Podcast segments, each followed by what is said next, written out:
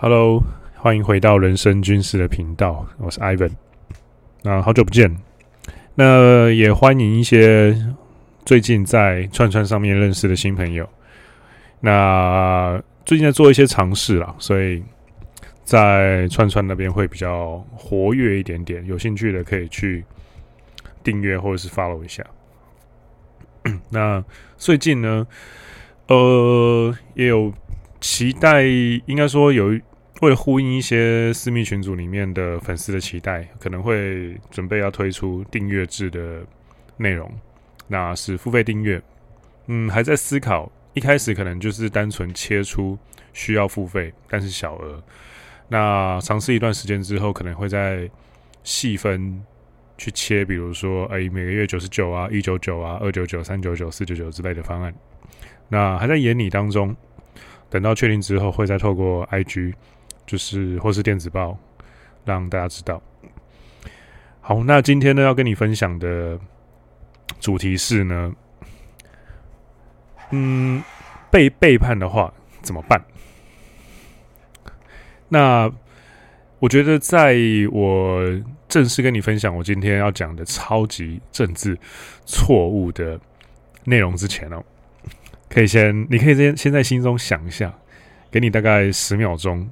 去思考一下，对你来说的话，假如问你一样的问题，被背叛的话，你会怎么办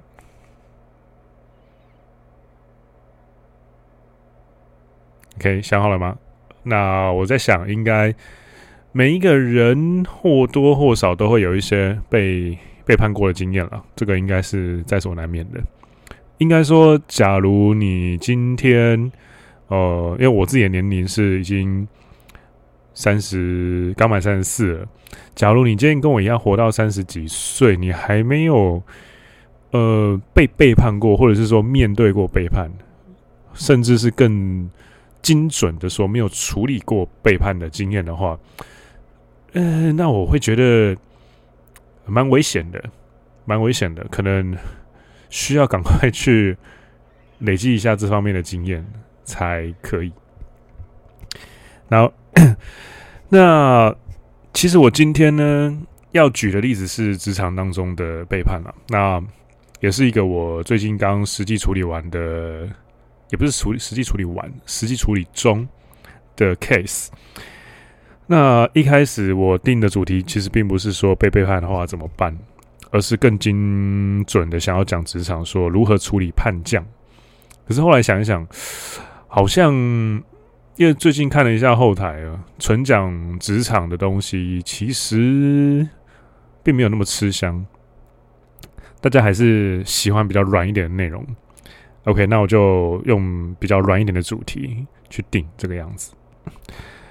那我先说，我对背叛这件事情呢，其实我觉得事前的预防胜于治疗。我再说一次哦。背叛这件事情，我觉得预防胜于治疗。嗯，先不要讲职场这么硬的主题好了，我们现在讲讲感情。感情这个东西，又或者说谈恋爱这个东西，常常在串串上面这个新兴的文字媒体上，看到大家一直不断的在那里 emo 来啊，emo 去啊，然后。各种说什么晕船啊、晕船勒戒所啊、什么暧昧啊、没有结果啊，那 或是就是你看到一些 emo boy 整天在那里靠北靠步的，跟个娘炮一样；又或者是说你看到一些 emo girl 整天在那边晒一些类似割腕照啊什么的。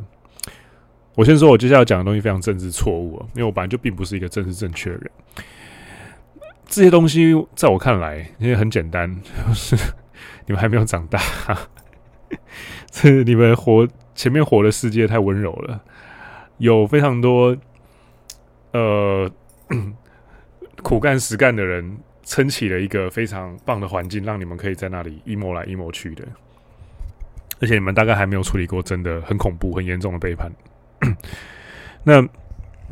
感情上的背叛，其实说真的，我觉得还好，除非你像 Rollo Tomassi 他的兄弟一样，就是真的是因为情感上的背叛，然后选择了自杀，然后害他去跑去写了一本书叫《Rational Male》，甚至是在西方搞出了一套理论叫做呃 Rapio，然后甚至是被输入到了台湾，那衍生出了后面的很多其其他他的各种东西。除非你面对的背叛是这种等级的，不然我真的觉得情感上的背叛都还好。比较严重也比较需要审慎去处理的，我个人觉得是事业上的背叛。那当然，我今天举的这个例子是我白天的工作的，呃，maybe 里面遇到的某个人，这就不具名了，先模糊处理。但是呢，假设你想一下，假设今天你的收入，或者是说你养的人的收入百分之百，那些收入的成分都来自于你的整个事业，你的整个公司。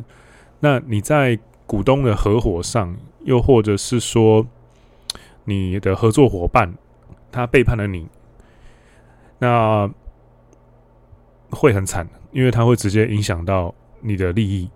那这种东西，我自己是觉得比起情感更需要审慎的处理吧，因为你有赚到钱，你有获利，那你可以支撑你的生活，你可以，你可以一直爬起来，你可以一直谈心的恋爱，可是。呃，假如你今天事业真的是被严重的背叛的话，你失去了经济来源，你你连 emo 的空间都没有，你甚至没有那个能力去有一台 iPhone 去发一篇废文。那感情上的背叛跟事业上的背叛两个层次是差很多的。我今天会专注在后者。那为什么我说预防胜于治疗呢？因为这么说好了，呃，西方有个词叫做 reflag，那这个东西是从橄榄球里面衍生出来的，或是一些球类运动衍生出来的，就是呃被判，就是诶有红旗子，就是犯规这样子。那其实它衍生到后来，就是在良性上，他们觉得说，诶有一些女生，那因为这个理论主要是男性发明的、归纳的，所以他们针对的对象主要是女生哦。就是比如说，哎、有大片的刺青啊，呃，单亲妈妈，呃，情绪不稳定啊，这些都是一种 red flag。那这个是在一开始的定义，只是最近我发现它在地很多地方很好用，因为红旗子或者是说危险指标这个东西，在假如你是当老板，或是你当上司，或者是说你已经是职场的前辈了，你要处理某一些，嗯。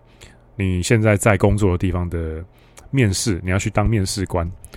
那其实你在面试人进来的时候，因为他可能就是你的，就职你会去面试的人职位一定小于等于你嘛？有可能是你的平阶的同事，那有可能是你下面的人。那这个选这个人的时候，你的筛选机制，又或者是说你的。脑袋里面选人的演算法就超级超级重要。那这个我目前在处理的这个人呢，我在面试的时候，其实因为这个位置蛮特别的，那需要的技能组合也很特定。嗯，那样的资历加那样的资的技能组合，其实说真的，在台湾，嗯，所剩无几，能够面的人也不多了。那那个时候，我大概捞出了也是大概四到七，哎。六七个人左右吧，然后有三个人进到面试阶段，最后两个人在做 A/B test。那呃，这个人最后面就被我选了进来。但是其实他在进来之前会做这种事情，我觉得就呃，应该说会背叛这件事情，我觉得就大概心里有个底了。那为什么我还是会让他进来？我后面会讲，先卖个关子。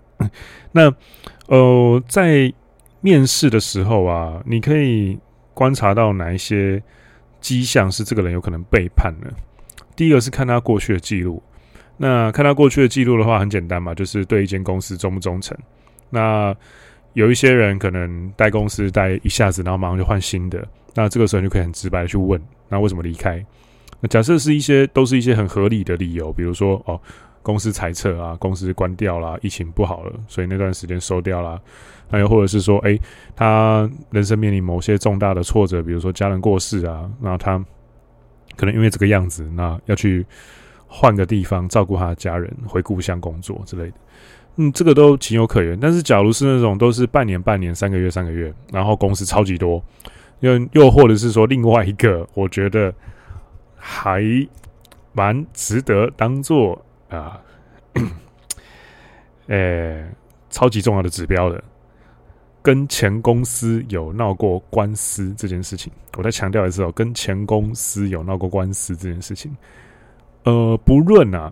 不论他是原告或是他是被告，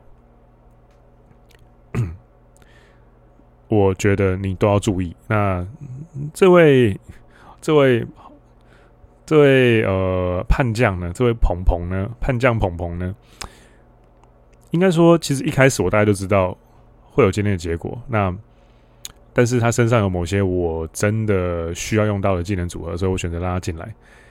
那为什么会说官司这件事情是一个 red flag 呢？你想想看哦，今天假如他是被告，他是原告的话，那代表他遭受到了某些不公平，所以他跟公司想要把这些东西讨回来。对，这个东西，用政治正确的观点去看，呃，这个不是他的错，没有错。嗯，可是单纯从一个赛局的参赛者或者是玩家的角度去看的话，假设假设是我，我今天跟公司闹不和，那公司可能嗯欠我一小笔钱，可能 maybe 一点五倍，或是两个月、一个半月或两个月左右的薪水。嗯，我觉得其实都可还可以算是当做学费，认个教训就好了。那我自己的处理方法，我可能就不会去告。因为你想想看，律师费跟时间，但是我假如去做一些别的更有意义的事情，或者是我单纯就去找，哎、好，薪资再变成原本的一百一十五趴或者是一百二十趴的工作，那我也技能组合很棒，不愁没工作的话，那其实那笔钱很快就能够回收回来了。又或者是说，你今天是个业务的话，其实很强的销售业务的话，我觉得。一年一两个月工资的损失都还在合理范围内，因为其实打官司是一个很耗费时间的事情。那他假如是宁愿去打那个官司，而不宁愿去花其他的时间用自己原本能力把钱赚回来的话，当然了，从政治正确的角度去看，他打官司拿回他的权益没有什么不对啊。可是。你单纯从能力取向去看的话，假设这个人今天他能力超级强，超会赚钱，又或者是说他本来就不弱，那其实他选择去打官司把那笔钱拿回来，动机就会少很多。所以这是他原告的角度去看的话，可能会是 reflag 的原因。那假如他今天是被告，不用讲了，他一定是做了什么事情。那不管是原告或被告，大概。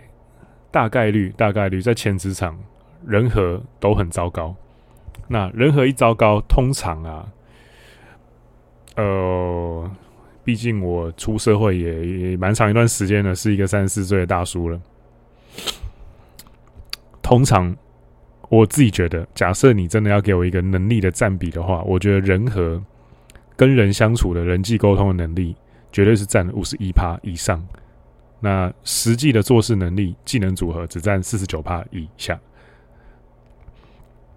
那假如他是原告或是被告，呃，当过这两种其中一种以上的话，嗯，我觉得他是叛他是叛将的几率都还蛮高的。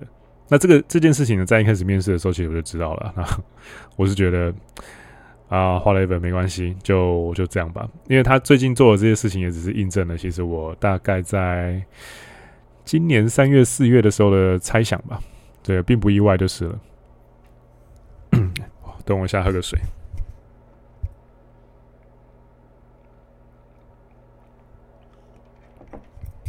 好，那另外一个行为指标呢？这个东西也很政治错误，也很刺耳。我先说，假如你听不了。政治错误的内容的话，你可以关掉，不用勉强，没关系。我的频道本来就不是以政治正确见长的。呃，这一个有可能会是叛将的指标，就是他是不是某一个宗教的狂热的教徒。我先说他是不是某个宗教狂热的教徒。狂热这两个字要划重点。一般的，比如说偶尔去拜个土地公庙啊，或是 去拜个那个财神啊，或者是去拜个什么呃关圣帝君啊，我觉得这个都还好，因为一般台湾人因为历史的缘故嘛，多多少少都会信个佛。信个道教这样子，我觉得这个还蛮正常的。但是，假如比如说，哎，紫衣神教啊，比如说慈济啊，比如说，呃，整天甚至还推倡就是强迫周遭人要一起环保、一起吃素的基督徒啊、天主教徒啊这种东西，嗯，对，我觉得他们是东西，我觉得不太像人类了。他们的精神架构通常都是寄托在。呃，很狂热的要相信某一件事情上面。那当然了，狂热的信徒这件事情本身可能有非常非常多种形成的原因，但是其实有一种很危险的原因就在于说，呃，他成为狂热的某一个宗教的信徒，他的原因其实是出自于他要他要逃避那个欠缺道德感的自己。我再说一次哦，他想，他之所以这么狂热的去相信某一件事情的原因，就是因为他不相信自己，他要去逃避那一个欠缺道德感的自己。那为什么会这么知道呢？因为这件事情一开始，呃，面试的时候，这个这个人这位仁兄啊，也把某一个东西放在他的手机桌面上，我不小心就瞄到了。哦，对，这个也蛮重要。面试的时候稍微瞄一下。呃，送人家进电梯这件事情一定要做，为什么呢？面试完送他进电梯，除了闲聊以外，还有一个很重要的点，看他的手机，手机的外壳啊，呃，手机的荧幕有没有碎裂啊？手机桌布的图案啊，手机的图示的排列方法啊，手机的厂牌都可以看出一个人的性格。这个东西在心理学上有一个东西，有一个重要名字叫痕迹。那痕迹怎么看呢？好，我稍微扯开一下。讲一下手机，呃，通常 假设看到一个大美女，然后你跟她出去玩，但是她的手机是一幕碎裂的话，然后她的香水通常又很浓，啊，要小心，她可能是夜店咖，甚至再更严重一点，她是有呼麻或是用药的夜店咖。为什么我知道？不要问我，我就知道。然后还有另外一种，你要辨别这个女生是不是渣女，呃，看她在。你在捷运上可以观察啊，那种就是呃漂漂亮亮的，然后看起来就是很很调的那一种。那假如还有一件事情也在手机上的使用习惯上发生的话，很大几率他是他是海王或是渣女。手机打字超级快，我再说一次，手机打字超级快，这个东西你可以去观察一下。那面试完我会看送家进电梯看手机，我不是说看手机内容，我是看手机整体。使用的痕迹哦，呃，假设它是用那种透明套子，然后它很变黄的、泛黄的，那通常蛮节俭的，那，有可能是乡下小孩。然后荧幕碎裂的，那可能个性冒冒失失的，就可能你不能够把一些假设今天是应征需要冲进、需要干进的，或者是不重要的位置的话，你可以让这个人进来。但是你假设要让他做的事情是什么会计啊？呃，人事啊，然后或者是一些比较精密的事情的话，然后他做的这件事情是需要细心的这个特质的话，就很不建议。那又或者说他用的是安卓，用安 用安卓的手机的厂牌的人呢，可能会有几个特征。第一个是 maybe 是他很很爱玩游戏，他可能是原神的重度玩家，因为 iPhone 的手机性能有些时候在硬体的上来说，并没有安卓的这么好。所以他可能是个游戏咖，那又或者是说他可能一样出身不是那么的优渥，他要买便宜一点的手机。那有没有用保护贴，也可以看出这个人的个性是不是比较偏谨慎。那有没有用保护壳，也差不多类似。那桌面呢，通常大概。假设他是一个男生，然后他放他老婆或女朋友的照片、合照之类的话，嗯，很大的概率他决定事情的主导权并不在自己的手上，然后很大概率他也不是管钱的那一个，那他也会基本上要那种硬起来，要让他做决策，要让他做单兵作战的事情的话，这种男生就不能用了。那女生有没有这个习惯？我觉得无伤大雅，但男生有这个习惯的话，我觉得是个硬伤啊。过去观察了几个，都蛮精准的。那好，大概讲到这边。手机的差题，大家就讲到这边。所以刚讲两个 red flag 嘛，就是一个是有没有过官司，有没有过宗教的狂热的倾向，大概是这样子。但最后啊，我想讲的是，面对这种背叛，面对这种事业上的叛，应该说在事业上，在职场上面对这种叛将，你要怎么处理？我先说我的结论了。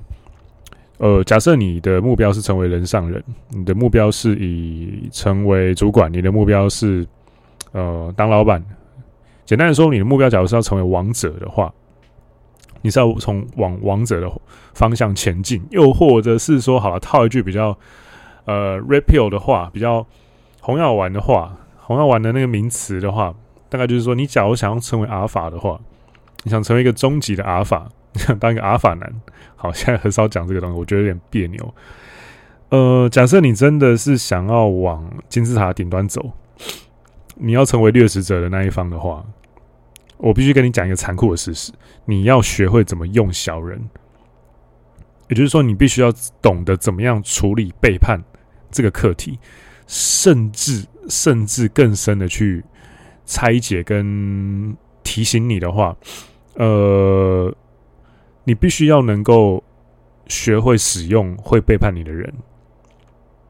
我再说一次哦，你必须要学会使用会背叛你的人。那一开始为什么我在看出这个人可能会背叛的时候，我还是让还是向当时的上司举荐他，然后保他进来，就是因为。呃，其实那个时候我也介绍跟推荐了一些我周遭的朋友们进来了，还有一些我的人脉。那 有各式各样的人啊，那里面我我一开始就大概知道说谁，当然有一两个人我看走眼了，但是基本上我举荐进来的这些人里面，大致上的行为都跟我一开始预测预测的差不多。那就是有一些人呢是。有一些人呢是就是不会背叛的，就是好兄弟、好麻吉啊、好伙伴这样。那有一些人呢就是天生是会背叛的，那就把它放在一开始就要把它放在就算背叛了也没关系，或者是说背叛了也还好的位置上。那在职场上的话，我觉得有一个东西可以去最直接的去对冲背叛这件事情，怎么样去分辨它？我觉得。最最精准的辨别方法就是时间。你可能要跟一个人相处超过两个到三个职场以上，你才能够知道这个人在跨不同情境的时候，他的心理素质或者说他的人格特质是不是会背叛。因为背叛其实有很多种形式啊。那最常见的、最普遍的一种就是他其实也不是坏人。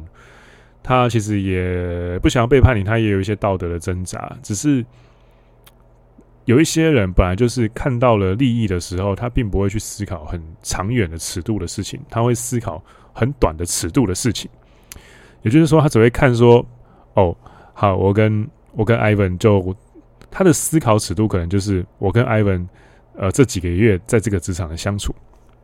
可是呢，像。”呃，我自媒体的一些长期 fit 的伙伴，已经是用好几年为单位的，又或者是说，我现在现在的职场有一个有机会我会请他来当来宾的一个大学长，那 他跟我之间的合作的模式跟情感，就知道说，就已经是非常有默契。那他。做很多事情也都是非常的有义气的在帮我，那很显然的嘛，就是他看到了哦，Ivan 这个人，又或者是说讲的更 更恐怖一点、更鬼一点，就是这一类这一类人，他们看的是不会背叛的人，他们有一些很鬼的地方是，他们看的可能呃，不是你这个人，而是他会很精准的去抓出每一个每一个 IP，就是 Ivan。比如说他看到，他看到的不是 Ivan 这个人，他看到是 Ivan 这个 IP 有多么值钱，那看出了这个潜力，所以他选择投资我，所以一直跟我合作。呃，因为你不知道没有背叛这件事情到底是怎么样嘛，对。但在话题再拉回来，那这一种当下就会背叛你的人，很明显的他的决策的演算法就是偏短期、偏短视尽力。那其实你遇到了，你也就是把它放到合适的位置上面就好了。那再拉回来，最后想提醒你的就是，假设你真的想要。当一个领导者，或者是说你想要，要么当个老板，或者是主管，又或者是说带头的某种人，那其实你真的要学会懂得怎么样用小人，因为小人是不会消失的，叛将是不会消失的，背叛是会一直发生的。那你只能够很恒定的，一开始你就要以人会背叛为前提去。处理各种人际关系，我觉得会是最好的。这听起来可能 maybe 有些人会觉得哦，这很负面啊，这很悲伤诶，你人生怎么那么黑暗呢？可是人会背叛这种事情本来就很正常啊，我们都是动物。那动物的脑袋，因为道德是近几千年才演化出来的东西，动物的脑袋在更早更早，爬虫脑已经演化了几十几百万年。那那些东西是本能，有时候背叛就是因为爬虫脑赢了文明的脑那一块。那本能赢过了理性的决策嘛？那也没办法，你只能够说这个人动物性就是比较强一点，他的本能就是比较强一点，本能把他的理性吃掉了。那你真的要去怪他们吗？其实也没办法，因为这个就是人性。所以一开始我会很推荐你。呃，在处理人际关系的时候，以人会背叛为前提去思考跟运筹有帷幄所有的事情，这样子对自己会比较好。而且，当然，你什么事情都很人本主义的去看的话，你很容易会走进一个人性本善的缺一个死胡同里面，然后你会把自己变得像小杰一样，就是无条件的信任所有人，这其实蛮恐怖的。我自己觉得人性大概是五十五十，一半善一半恶，就是会有善的部分，也会有恶的部分。那就好好坦诚接受就好了。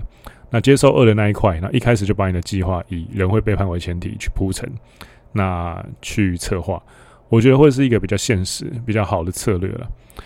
那人生军师今天给你的策略大概就到这边。那假设喜欢我的内容的话，欢迎。要么就是下面的链接抖内我，或者是订阅我的 IG 跟我的串串，那链接我都放在下面，有兴趣的话去看一下。那我目前呢也有在呃经营我的线上课程，那它是一个叫做笔战，你的用数位笔记打造你专属的线上军师。那中心思想就是怎么样去复盘你的人生。怎么样去复盘你自己经历的事情？那很快速的 PDCA 让你自己快速的进化、自我提升。那因为我一开始最早最早是讲呃红药丸起家的，跟一些两性的议题。那我知道哦，接下来的话是对男生讲的啦。假如你是女生的话，可以关掉了。我知道男生很多时候其实我们处理情感这些事情，并不像女生一样这么的。擅长，我们有时候是很笨拙的，所以其实我觉得红药丸理论虽然后面有一些台湾的人是走偏的，但是我觉得它理论本身是好的。那红药丸理论呢，其实你要做一件很重要的事情，就是你要让自己变好、变厉害。那这个东西呢，你需要靠呃第一件事情，你要先赚钱，你要先有经济实力，你才有办法靠约会，你才有办法跟喜欢女生呃在一起。一起体验有趣的事情，然后远离你被归零的时候，或者说被归零之前的版本的自己所会遇到的很多种痛苦。那怎么样变得厉害，更能够赚到更多钱呢？嗯，我觉得那最基础的要素就是你的 PDCA 循环要变快，单位时间要缩短。那怎么缩短？很简单，做笔记，复盘，每一天每一天跟自己开个会，每个礼拜跟自己开个会，每个月跟自己开个会。那那个平台呢，就是笔记。OK，好，那我工商就打到这边啦。嗯，没有意外的话，下一集或者是下下一集可能会请一位神秘嘉宾一起来聊一聊。